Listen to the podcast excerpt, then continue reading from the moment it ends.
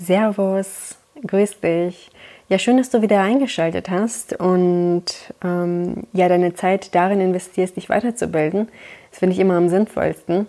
Heute möchte ich über ein ganz wichtiges Thema sprechen, bei dem noch so viel Missverständnis herrscht.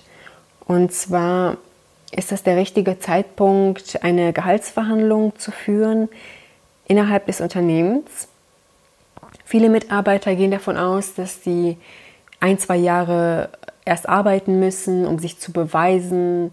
Manche gehen sogar davon aus, dass die noch länger arbeiten müssen, um über das Gehalt äh, zu sprechen.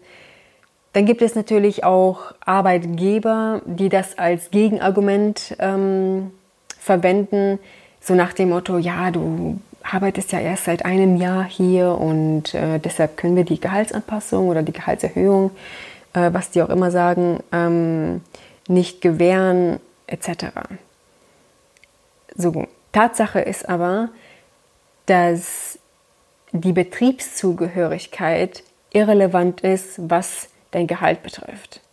Ob du jetzt ein paar Monate im Unternehmen arbeitest oder ein paar Jahre im Unternehmen arbeitest, spielt keine Rolle.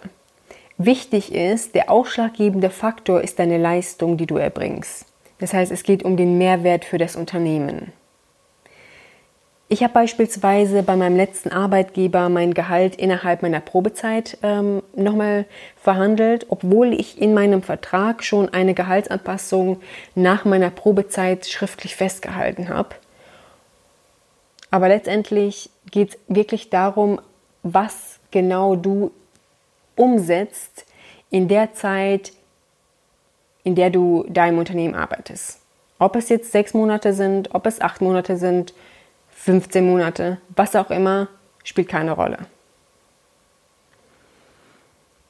Ein anderes Beispiel ist eine Kundin von mir, die hat sich ähm, sogar innerhalb ihrer Probezeit auf eine Führungsposition beworben und wurde befördert. Für manche unmöglich, unvorstellbar. Für sie war das auch unvorstellbar. Sie hätte sich ähm, vor dem Coaching niemals getraut, geschweige denn wäre sie in der Lage, ähm, ihre Vorgesetzte zu überzeugen. Aber das ist auch wieder ein Beispiel, dass die perfekte Vorbereitung in Kombination mit deiner Kompetenz für einen großen Karriereschritt sorgen kann. Also lass dir nicht von ähm, irgendjemand einreden, dass es nicht funktioniert und äh, Menschen verallgemeinern auch gerne so Sachen. Die sagen, ähm, ja, der XY hat das auch versucht, es hat nicht geklappt und äh, bei mir hat es auch nicht funktioniert und in der Firma funktioniert es sowieso nicht. Das muss überhaupt gar nichts heißen. Das gleiche zählt auch für meine Beispiele. Nur weil es bei mir geklappt hat und bei meiner Kundin heißt es noch lange nicht, dass es einfach so auch bei dir klappt, ohne jegliche Vorbereitung oder mit minimaler Vorbereitung. Also so hervorragende Ergebnisse erfordern einfach eine tiefgründige und professionelle Vorbereitung. Und da steckt einfach so viel dahinter. Viele gehen davon aus, dass irgendwie so ein, so ein Verhandlungscoaching zwei Stunden dauert. Dabei dauert das sechs Wochen bei mir. Also es geht darum, dass die Einstellung gefestigt wird, was das Fundament ähm, darstellt. Dann geht es auch darum, das eigene Potenzial und die eigene Leistung überhaupt zu kennen, den eigenen Wert. Was, welchen Wert bietest du als Mitarbeiter dem Unternehmen? Viele unterschätzen sich da maßlos, also unterschätzen ihr Potenzial und ihre Leistung können ihre Leistung auch nicht überzeugend kommunizieren, weil sie sie eben unterschätzen. Und dann gibt es natürlich äh, manche, die mm, ja ihre Leistung irgendwo schon einschätzen können. Darüber habe ich in der letzten Podcast-Folge schon ähm, kurz gesprochen. Sind der Meinung, dass sie die Leistung nach außen kommunizieren, kommunizieren diese aber auch sehr schwammig. Das sind dann so Formulierungen wie ich denke, dass es erfolgreich war, ich glaube, dass ich das kann. Ja, also so, so Sätze mit äh, Weichmachern, die einfach die Glaubwürdigkeit schwächen.